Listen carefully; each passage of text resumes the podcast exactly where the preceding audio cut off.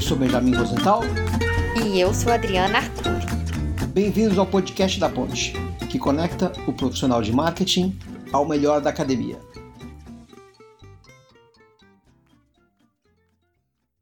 Olá, sejam bem-vindos à Ponte. Hoje vamos seguir com a nossa discussão sobre identidade e consumo. No episódio de hoje, vamos avançar na discussão sobre identidade, dialogando sobre a identidade da população negra, maioria da população brasileira, segundo o IBGE, mas subrepresentada e estigmatizada na propaganda. Trazemos hoje para o diálogo o professor da Escola de Administração da FGV e sociólogo, Dr. Márcio Macedo, para falar sobre identidade negra e as oportunidades que temos a partir de trabalhos acadêmicos que Márcio vem pesquisando e publicando, como das suas observações do contexto da sociedade brasileira e americana. Márcio, se apresenta aí para gente. Muito obrigada de ter aceitado o convite, de estar aqui comigo e o Benja hoje para discutir esse tema. Olá, é um prazer estar aqui. Queria agradecer a Adriana e o Benjamin pelo convite.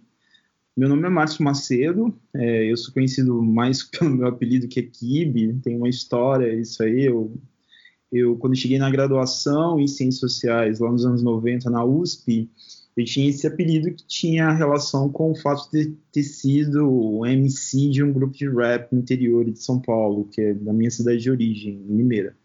E aí as pessoas perguntavam qual o meu nome, eu falava assim, é Márcio, mas pode chamar de Kibe. E aí ficou Kibe.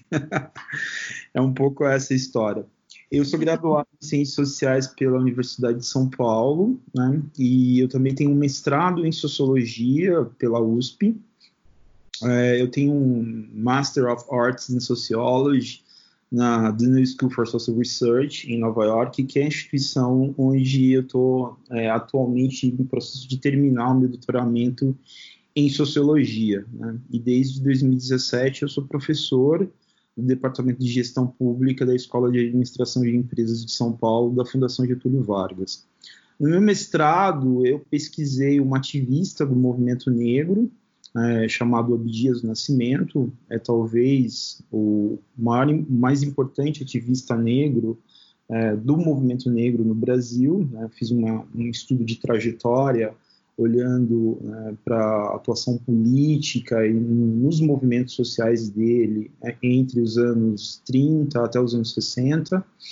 É, depois eu fui para os Estados Unidos fazer o doutorado e aí eu me voltei para esse universo do hip hop e, da juventude negra. Né? Então, esses são os meus, meus temas de pesquisa, mas eu tenho é, feito algumas in, in, in, incursões de, de, de, pesquisa em áreas de relações sociais, sociologia da cultura, um pouco sociologia econômica, sociologia política e pensamento social brasileiro. Né? E também agora, mais recentemente, tem tentado trazer esses temas um pouco para pensar é, uma articulação entre sociologia das relações raciais e sociologia econômica, pensando fenômenos mais contemporâneos como o empreendedorismo negro né, e é, economia criativa e temas é, correlatos. Esse sou eu. Muito bacana, Márcio. Muito obrigada por ter você aí com ter você aí com a gente hoje. É, acho que para começar, é bem, você quer falar alguma coisa? Quer fazer a primeira pergunta? Como você quer fazer? Eu, eu queria começar a conversa de hoje, primeiro te agradecendo, Márcio, pelo teu tempo, por ter aceitado participar. E eu acho que o momento que a gente vive hoje na questão racial, ele é muito particular e, e muito importante, né? Eu acho que desde a morte do, do George Floyd, uh, em maio desse ano, as coisas têm mudado muito, os agais têm mudado muito. Então, a primeira pergunta que a gente tem para você, Márcio, é como é que você pode nos ajudar a entender os fenômenos culturais que a gente vive relacionados à raça e qual o impacto que pode ter a morte do George Floyd na sociedade brasileira, inclusive para marcas e empresas. É, quando eu falo raça, eu já adiantando para o ouvinte, eu estou tratando do termo no sentido cultural, tá? eu acho que o Márcio pode, inclusive, ajudar a gente a entender um pouquinho melhor qual a diferença entre o antigo, o velho, já desacreditado conceito biológico e o conceito cultural. Né? É isso, Márcio. Bom, eu acho que a gente vive um contexto no qual os eventos que levaram ao assassinato do George Floyd nos Estados Unidos, é, adicionados ao contexto da pandemia, colocaram a discussão a respeito do racismo né, nos Estados Unidos no primeiro momento, mas no restante do mundo, né, no segundo momento, é, na, no centro da, de uma esfera pública global. Né? É, muitos, muitas pessoas, inclusive alguns teóricos, né, pessoas leigas no tema, tendiam a identificar o racismo como algo né, não central, como algo que estaria fadado ao desaparecimento, ou que não teria centralidade, né, que nós começamos a identificar que tem. Né? É, e eu acho que esse é um ponto central, porque é, a gente tem várias narrativas hoje que tendem a desacreditar questões né, que estão nesse campo de uma articulação entre biologia e cultura. Eu acho que o racismo ele fala, ele, ele se estrutura a partir desse, desse lugar, né? ou seja, você mesmo colocou, por mais que a gente saiba que a ideia de raça, do ponto de vista biológico, ela foi e tem sido cada vez mais desacreditada, né? ou seja, do ponto, com aí os estudos sobre genética para mostrar que raça não se sustenta do ponto de vista biológico, você tem uma construção cultural, social, histórica do conceito de raça, né, que faz com que é, as pessoas elas estabeleçam distinções né, entre grupos né, que nós chamamos raciais. E um correlato disso também é a ideia do racismo, ou seja, um fenômeno né, que é, promove dominação de determinados grupos, lidos como vinculados a determinada raça em relação a outros grupos lidos né, sobre o registro de outras raças.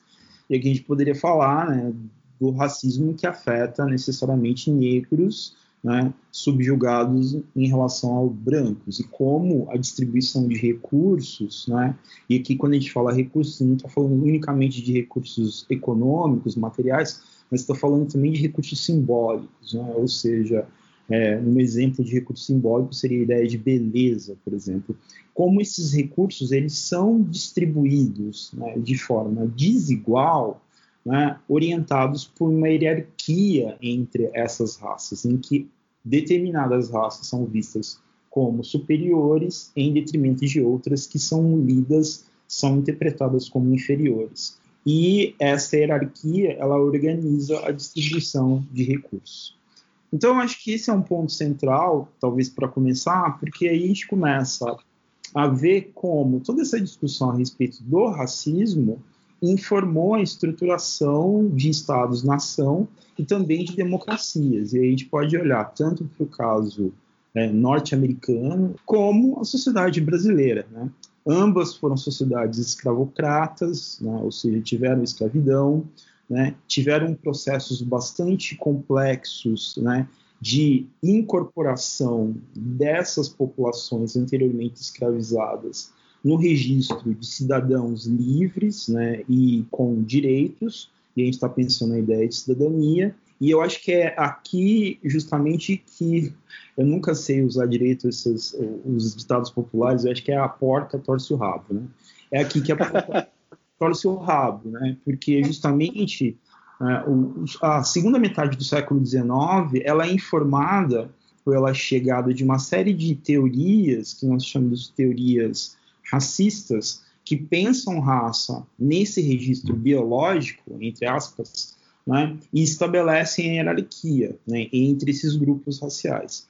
E esse contexto, essas ideias né, desse racismo científico, né, ou pseudocientífico, ele era pseudocientífico, mas era, é, digamos, científico é, à época, vão informar justamente é, essa produção de uma cidadania né, muito específica dessas populações. Então, quando a gente vê né, um caso como o George Floyd, em que um, um homem de 46 anos, afro-americano, foi morto, né, assassinado por um policial branco, é, eu acho que esse evento ele sintetiza né, o que é a experiência do racismo contemporâneo.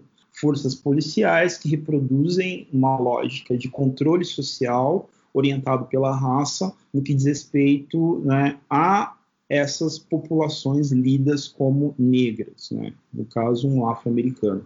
Isso não é diferente do que ocorre no Brasil. Então, acho que eh, o que a gente vivencia é um tensionamento entre de democracia, direito, populações lidas né, de determinados grupos, aqui a população negra.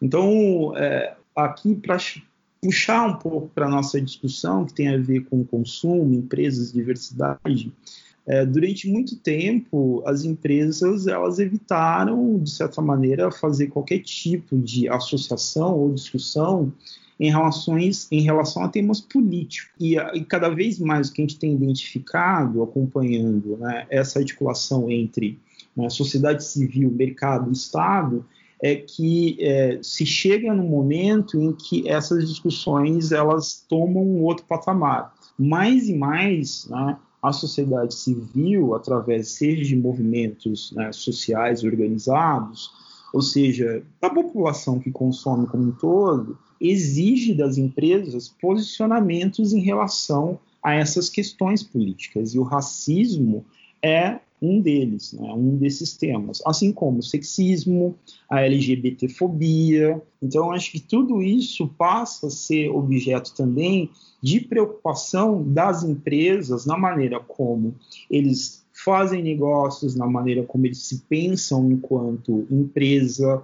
E aí vem toda a discussão a respeito de responsabilidade social, a maneira como a empresa é vista né, pelas pessoas que consomem, os seus produtos, mas também os seus serviços, a maneira como o staff dessas empresas né, é constituído, né, a distribuição né, do, do, das posições hierárquicas das empresas, a cultura organizacional da empresa e, obviamente, também o desenvolvimento de serviços e produtos, digamos, é, culturalmente é, segmentados. Então, acho que é um pouco esse o contexto que a gente vive no momento atual. Bacana. Você fala, Márcio, que o George Floyd seria, então, uh, um catalisador dessa cobrança maior da sociedade civil para que as empresas e as marcas uh, adotem posições políticas e, sociais, tanto nas suas práticas corporativas quanto na sua comunicação. É um pouco por aí que você sente um catalisador, o George Floyd, nesse sentido? É, ele acabou se tornando uma espécie de ator histórico que conseguiu, de certa maneira, talvez o termo seja catalisar, mas é, é, é da mesma maneira que a gente tem George Floyd, né, agora em 2020, nos anos, no final dos anos 50, início dos anos 60, o, é, nos Estados Unidos teve a Rosa Parks, né? A Rosa Parks, que foi aquela senhora afro-americana que em Atlanta, ela, no Alabama, ela se, ela se recusou né, a sair do banco que era reservado aos brancos, e isso gerou, ou seja, ela foi presa, né, você tinha segregação racial nos Estados Unidos, no sul dos Estados Unidos, mais efetivamente, e como né, a, a, recusa dela em né, ceder o lugar para um branco, né, que levou à prisão dela, foi responsável por, de certa maneira, lançar as bases né, do, dos movimentos pelos direitos civis que foram responsáveis por desestruturar né, e derrubar a segregação racial que existia, né, era vigente nos Estados Unidos até os anos 60. Então, acho que o George Floyd acaba sendo esse ator histórico. Mas, obviamente, que isso está vinculado a toda uma, uma série de práticas racistas que estão, de certa maneira, é, organizando o funcionamento da sociedade americana, mas não só sociedade brasileira também. Então, tem toda uma discussão a respeito do, do, da reprodução do racismo nas práticas das forças policiais e como esse é um elemento contemporâneo. Né? E você tem reconfigurações do racismo né, no decorrer do século XX e no início do século XXI. Tem um teórico, é, um sociólogo afro-americano, que hoje é tido como um dos pais fundadores da sociologia, que é o W.E.B. Du Bois. Né? E ele tem uma série de textos, uma série de livros publicados, né? Até ele viveu muito tempo, ele nasceu no final do século XIX e morreu por volta dos, dos anos 60, final, início dos anos 60. Ele, ele foi uma espécie de, como eu colocaria aqui, ele fez uma, uma, previsão, vamos assim dizer, do ponto de vista sociológico. Ele dizia que o grande problema do século XX seria ou era a linha de cor. E linha de cor ele se referia efetivamente à questão racial. E quando a gente olha para a história dos Estados Unidos, mas não só dos Estados Unidos, mas no mundo como um todo, isso se tornou de, de fato um, um, uma realidade. Né? Se a gente olhar, por exemplo, para a Segunda Guerra Mundial, a Segunda Guerra Mundial é um conflito de dimensões, de dimensão global, que teve claramente elementos raciais envolvidos. Né? Então, acho que esse é um ponto central de como o George Floyd ele acaba sendo um ator histórico que serve como um deflagrador de, de uma série de questões contemporâneas que estruturam e estão vinculadas né, a é, é um momento específico, mas que remete também a uma longa duração, no caso americano. E aqui a gente está falando efetivamente do caso da, do fenômeno do racismo nos Estados Unidos, mas também de outras partes do mundo, incluindo o Brasil. É, eu, eu gostei muito da tua colocação, é, mudou inclusive a minha perspectiva, acho que muito mais do que catalisador, mero, um ator histórico que deflagra uma série de movimentos e de ações, né? Muito interessante isso, bacana. Kibi, eu vou, eu vou avançar, eu vou te fazer uma pergunta que, quando a gente concebeu, eu fiquei em dúvida se era uma boa pergunta ou não, porque ela é muito ampla. Mas eu vou fazer de qualquer jeito, e vocês se quiserem, inclusive, criticar a pergunta, fica super à vontade, tá? Como é que é a diversidade das múltiplas culturas negras no Brasil? Um país de 205 milhões de habitantes, não existe só uma cultura negra, isso é uma bobagem, obviamente, mas como é que é essa diversidade, hein? como é que é essa multiplicidade como é que você caracterizaria talvez as principais, você que inclusive já foi MC aí, que nem você contou? É, eu acho que quando a gente fala de culturas negras, é, é difícil fazer uma, uma, sistematização delas, porque eu acho que é arbitrário até mesmo falar na ideia de cultura negra ou culturas negras, porque, enfim, esse é um.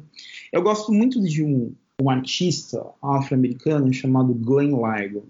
É, ele é um, ele tem uma série de trabalhos, inclusive quando o presidente Obama foi eleito, eles é, fazem a redecoração da Casa Branca e a Michelle Obama, junto com o Barack, eles levaram uma série de quadros, um ou dois quadros desse artista é, para é, para fazer a decoração da, da Casa Branca no contexto da administração Obama. E o Glenn Lago ele tem uma fala bem interessante que ele fala o seguinte, de maneira sumarizada, ele vai dizer que a ideia de cultura negra é uma, uma construção, é uma série de associações. É, e eu acho que esse ponto é central porque é a maneira como determinados elementos eles são de certa maneira articulados que vão produzir uma ideia de cultura negra, né? ou seja, uma, uma construção histórica, mas também política. E a ideia de cultura negra, eu acho que também ela tem um fator político importante. Então, se você olhar, por exemplo, para o contexto dos anos 10 e 20 nos Estados Unidos, você vai identificar efetivamente o esforço de alguns teóricos, eu citei um, Du Bois é um deles, no sentido de construir uma ideia de uma cultura afro-americana, uma cultura negra nos Estados Unidos. Então, é, por exemplo, um exemplo disso seria o jazz. Né? O jazz, uma elaboração musical de negros né, nos Estados Unidos que é, articula elementos né, claramente que tem origem africana, mas também elementos que são reorganizados no contexto americano dialogando com é, tradições musicais europeias. Então, acho que é, é, é o que, que eu estou chamando a atenção? A ideia de cultura negra ela, ela muda né, o tempo todo, porque ela, são essas associações que vão sendo produzidas em diferentes contextos, daquilo que é entendido como diáspora africana, ou mesmo no continente africano, e vão se apresentando como é, elementos vinculados à experiência dessas populações.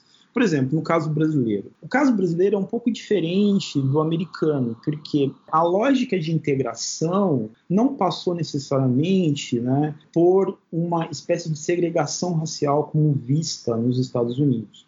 Né? A lógica no Brasil foi uma espécie de processo que se pensava a miscigenação racial.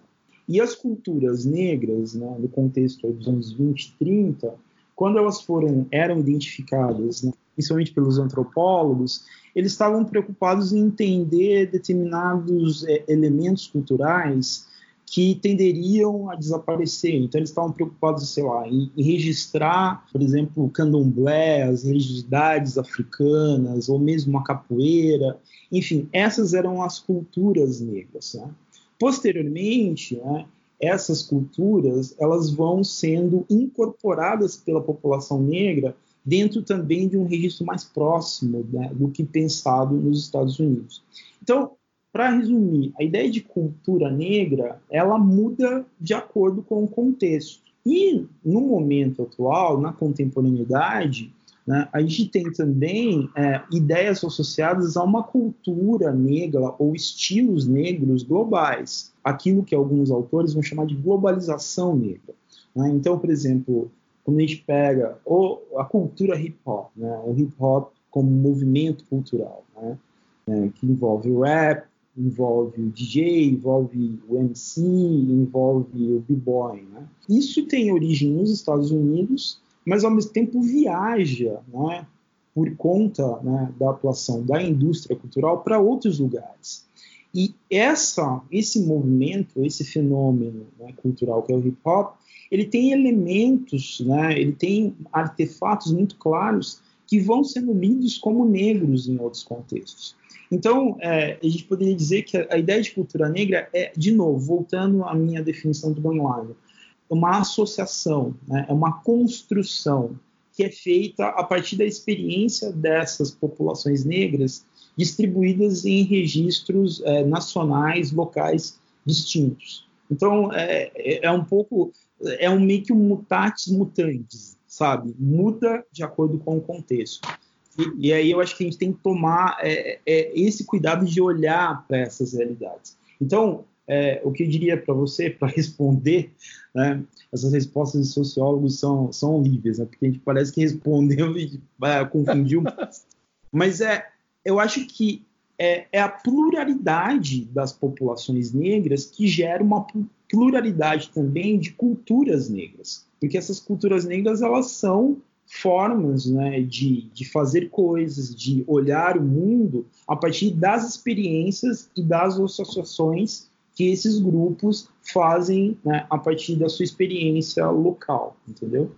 Márcio, achei muito interessante essa sua colocação e, e a explicação sobre essa pluralidade da, das culturas negras, até porque a gente vem desde o episódio passado, eu, eu e o Benja discutindo a questão da identidade, do perigo de você homogeneizar um, e, e, e, ao tentar criar um conceito único, estereotipar uhum. um grupo, uma cultura, como muitas vezes acontece, né? A gente sabe que a gente vem, que a gente vive no país de maioria negra, mas uhum. quando a gente olha para a propaganda brasileira e talvez para qual é a identidade do brasileiro, né? Quem é o brasileiro? E aí tentando dar uma pista e trazendo essa, essa discussão para a nossa realidade, como que a gente consegue trabalhar essa pluralidade cultural e, ao mesmo tempo, representar essa população que precisa ser vista. Uhum.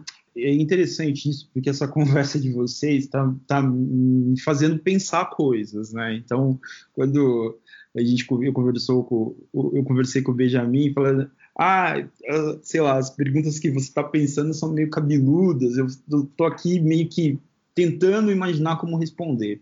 Né? Mas eu, eu acho que é legal a conversa porque a gente vai pensando junto essas questões. Eu acho que quando a gente olha para o sistema de, de consumo, eu diria, eu responderia um pouco como um antropólogo uma antropóloga faria. O consumo também é um sistema classificatório. E o consumo ele é utilizado também no sentido de produzir uma identidade das pessoas, né? Então, vocês da área de, de, de administração, de marketing, enfim, sabem muito bem disso. Agora, um ponto central para pensar a relação do consumo com a população negra e a maneira como essa população tem sido, foi, é representada na, nas propagandas e como ela é pensada dentro dessa lógica de consumo, é a lógica da exclusão, né? ou seja, o consumo, no caso brasileiro, sempre foi pensado para as classes média e alta, nunca necessariamente para os pobres é, e que são majoritariamente negros. Ao mesmo tempo, quando a gente pega, também as representações da população negra, do ponto de vista da publicidade, aí a gente pode voltar a essa questão da estereotipia, né? Os estereótipos raciais, eles são é, onipresentes, o tempo todo eles estão lá orientando a maneira como essa população ela vai ser retratada. Então, acho que aqui é, se coloca é, talvez um, dois desafios. Né? Primeiro, é como pensar um consumo que não seja necessariamente voltado só para a classe média e a classe alta, e ao mesmo tempo como pensar formas de representação dessa população negra que não seja estereotipada. E aí, eu, eu acho que a minha, a minha resposta é muito simples. Eu acho que assim, a representação da população negra ela tem que ser pensada primeiro dentro de um registro que considere a dignidade dessa população e que seja plural e que não seja unicamente marcado pelos estereótipos. Né? Então, tem uma série de estereótipos né, vinculados à população negra, de sexualidade exacerbada, de criminalidade, é, então, se a gente pega uma, uma campanha, é, digamos, arcaica, ela vai lidar com essas representações estereotipadas. Então, eu acho que, é, digamos, uma representação contemporânea e também sintonizada com uma sociedade multicultural, ela vai, primeiro, dignificar né, a maneira como essa população ela é representada e, ao mesmo tempo, pluralizar. O negro está, os negros e as negras estão em todas as classes sociais obviamente que existe uma, uma grande população negra pobre. E é interessante isso, né? Pensar como as campanhas publicitárias elas são produzidas sempre numa dimensão aspiracional, né? ou seja, você apresenta algo a ser consumido que as pessoas criem, venham a criar uma identidade positiva. Então, eu acho que esse é um primeiro ponto. E aí eu acho que falar um pouco disso também relacionado ao racismo, o consumo que é feito né, historicamente pela população negra, ou acesso ao consumo, ele serve para né, a produção de uma identidade, mas ele também é utilizado estrategicamente no sentido de lidar com estigmas né, que são é, oriundos né, do racismo e da raça. E aqui eu estou dialogando diretamente com um teórico que o Benjamin, eu acho que gosta, que é o Irving Goffman, que tem é, é, cunhado esse termo estigma, né? essa marca negativa. Então, é, eu fico pensando de novo no Du Bois. Né? O Du Bois, ele, foi, ele nasceu e foi socializado na era vitoriana, nos Estados Unidos. E nesse contexto do segundo, segunda metade do século XIX, essa representação da população afro-americana, ela era muito negativa muitos relatos né, que são feitos a respeito do Du Bois era de que ele, ela, ele era um, um dandy, né? Né? Ou seja, mas um dandy, uma pessoa extremamente preocupada com roupas, com aparência, com apresentação.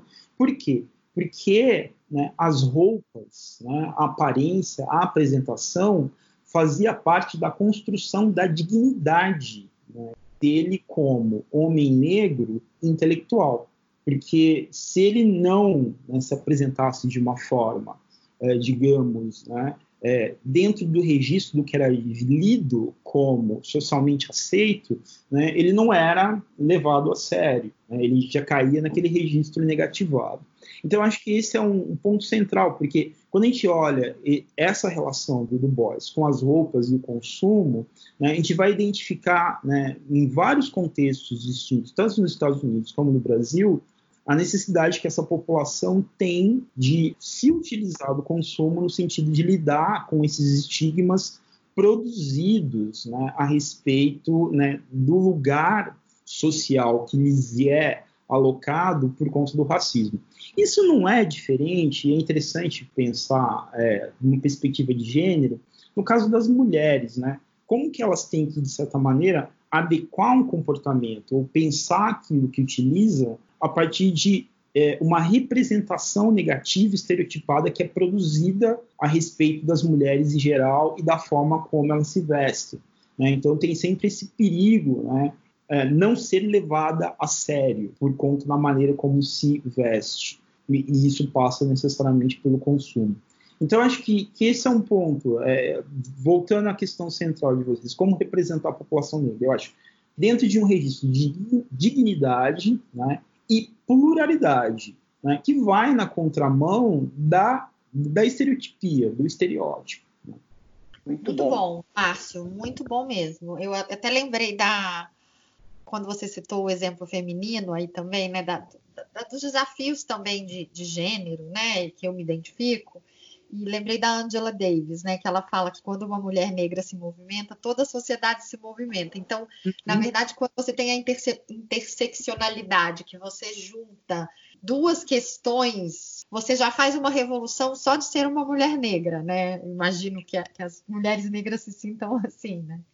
É, isso que você está falando é uma coisa interessante, porque é, eu tenho lido algumas coisas, já lia sobre o Black Lives Matter, que esse movimento né, que surge em 2012 por conta né, da, da, brutalidade policial e efetivamente pela, pelo assassinato do Trayvon Martin, um jovem de 17 anos, e é interessante porque o Black Lives Matter foi criado majoritariamente por mulheres negras e, ao mesmo tempo, eles têm uma afirmação bastante interessante que é, a gente poderia é, associar a uma leitura fanoniana, do Franz Fanon, né, de que a, a, população mais vulnerável é aquela que pode, de, de certa maneira, gerar transformações né, que nós poderíamos chamar aí de estruturais na sociedade. Né? Então, quando você pega, identifica mulheres, negras, né, pobres, e você efetiva, você garante os direitos, né? E o restante de toda a população se beneficia. Ou seja, então é, é, é, bem interessante isso que você falou, porque eu fiquei pensando nessa, nesse aspecto, que tem a ver também com é, essa, essa perspectiva teórica da interseccionalidade. Né? Ou seja, é, são é, diferentes camadas, né, dimensões de diferença que se sobrepõem e se articulam, produzindo um lugar específico. Né? Ou seja, é, a, a, experiência da mulher né, negra né, é diferente da experiência do homem negro, porque tem uma dimensão de gênero e de raça que pode levar a um tipo de comportamento específico, da, de interação social específica, mas também lógicas, por exemplo, de invisibilidade. Né? Então, acho que é bem interessante isso que você chamou a atenção, Adriano. Márcio, eu estou com um ponto que não sai da minha cabeça e hum. eu queria ouvir a tua opinião sobre ele. Começou quando eu li teu artigo é, das sacolas pretas, né? Uhum. Num dado momento lá, você traz a Michelle Lamont uhum. para falar que os negros eles buscam se diferenciar dos brancos em termos das marcas que eles consomem mas, ao mesmo tempo, essas marcas precisam ser levadas em termos de nível de status, tanto quanto a dos brancos, porque eles têm que mostrar respeitabilidade, estarem incluídos. Como é que é essa hum. dinâmica no Brasil? Se alguém fosse hoje buscar marcas uh, que são consumidas pros, pelos negros, com esse, essa função de serem marcas que não são consumidas pelos brancos e que são marcas mais exclusivas desse grupo, mas também com alto nível de status, que marcas seriam essas? Olha, é, isso é uma questão, acho que em aberto. Eu acho que é uma questão para se pesquisar. Né? Eu acho que eu poderia falar um pouco mais a respeito da experiência americana, que é bem interessante, porque aí a gente pode discutir um pouco o papel da população negra na reestruturação de determinados mercados. Né? Uhum. Por exemplo, se a gente pegar a maneira como os tênis eles foram ressignificados, né, é, no que diz respeito ao uso e a maneira como a, as, as marcas de, de produtos esportivos também começaram a, a fazer um, um, outro tipo de, de, branding, né? muito por conta da maneira como a população afro-americana, e mais especificamente né, os jovens negros, se utilizavam dos tênis. Então tem, tem um documentário que eu gosto bastante, chama Just for Kicks, né? É, kicks é uma gíria né, negra para tênis, né?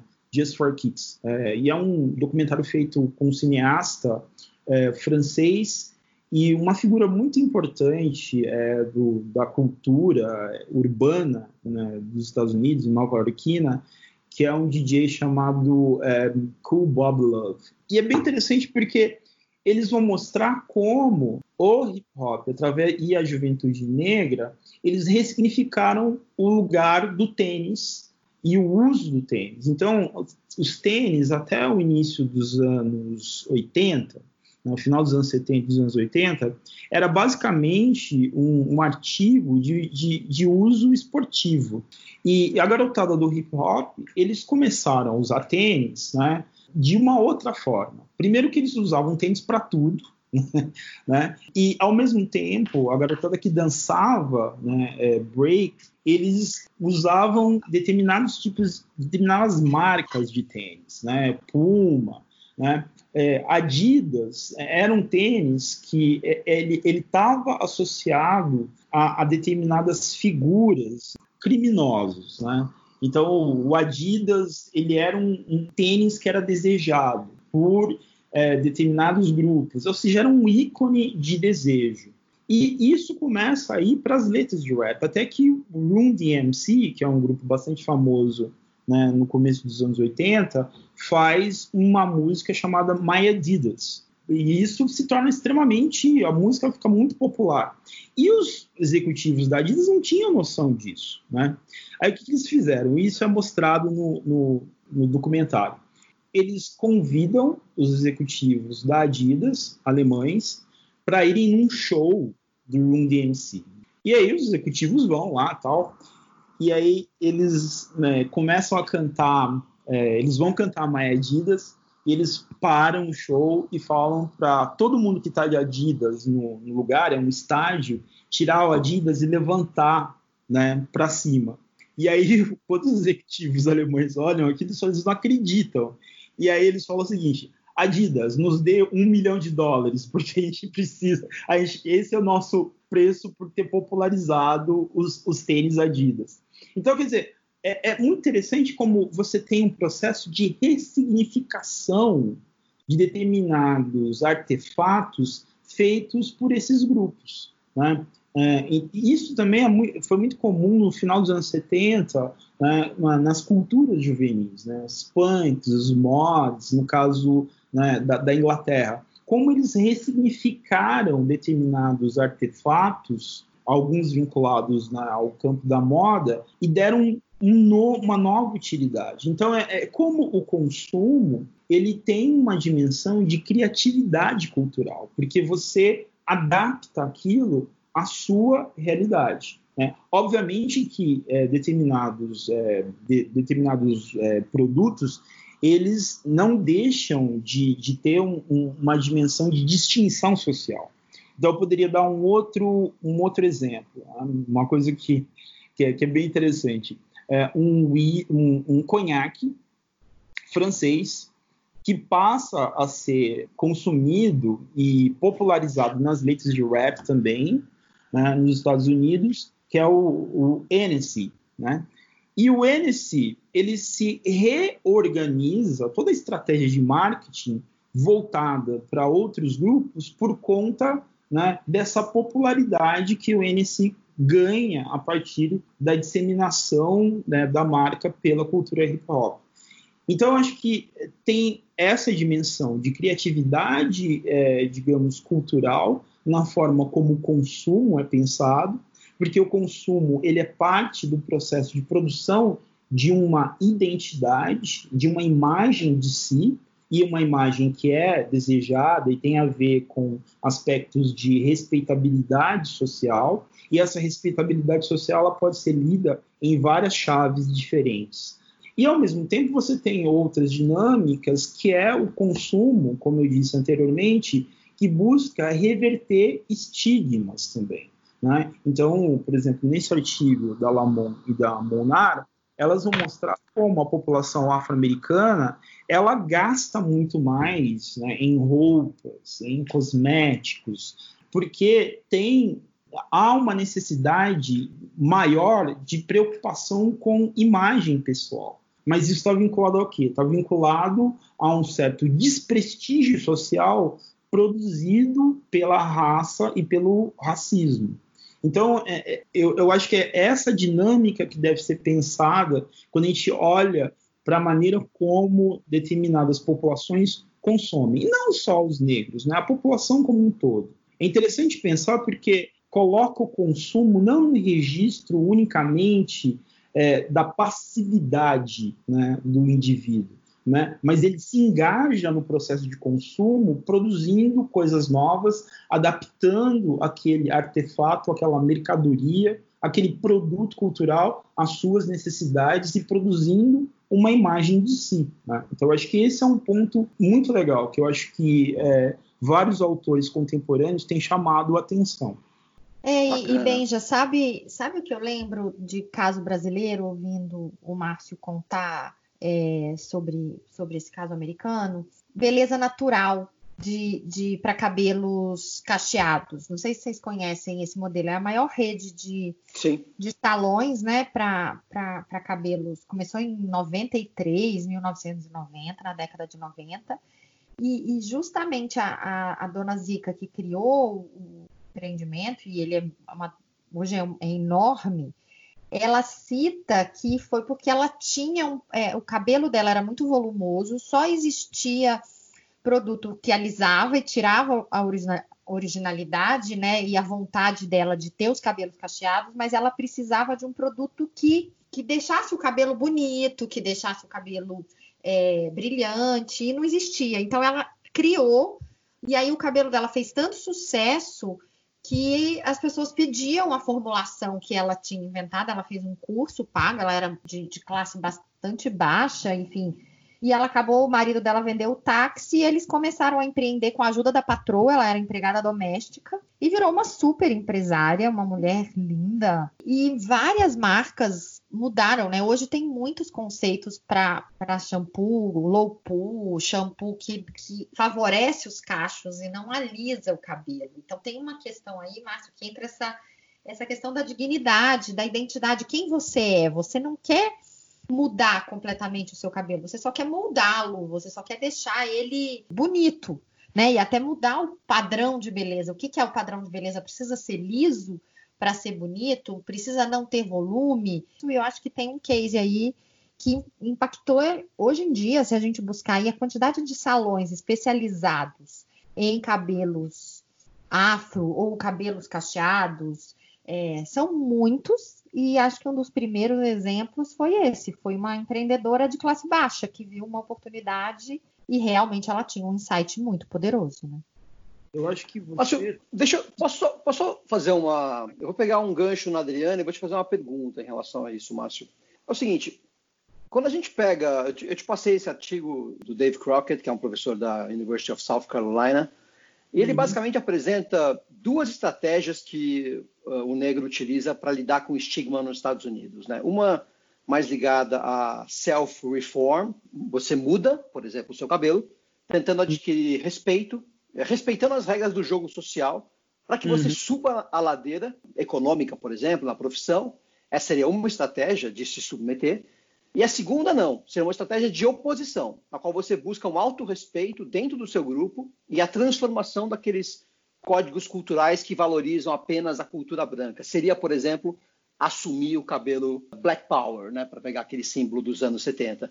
A gente vê na, na comunicação no Brasil cada vez mais o segundo caso, ou seja, você, ao retratar o, o negro e a negra, você colocando o Black Power como um dos símbolos de representativo, um dos símbolos ícones uh, do negro no Brasil. Isso seria, talvez, uma estratégia de, de, enfrentamento, de combate, de tentar mudar um pouquinho o jogo dos símbolos culturais. Como é que você vê isso? A resposta a essa pergunta e muito mais virão na semana que vem, quando eu e a Adriana publicaremos a segunda parte do episódio. Escolhemos esse formato para te dar mais conforto. Sabemos que episódios muito longos nem sempre se adequam às rotinas das pessoas. Um grande abraço e até a próxima.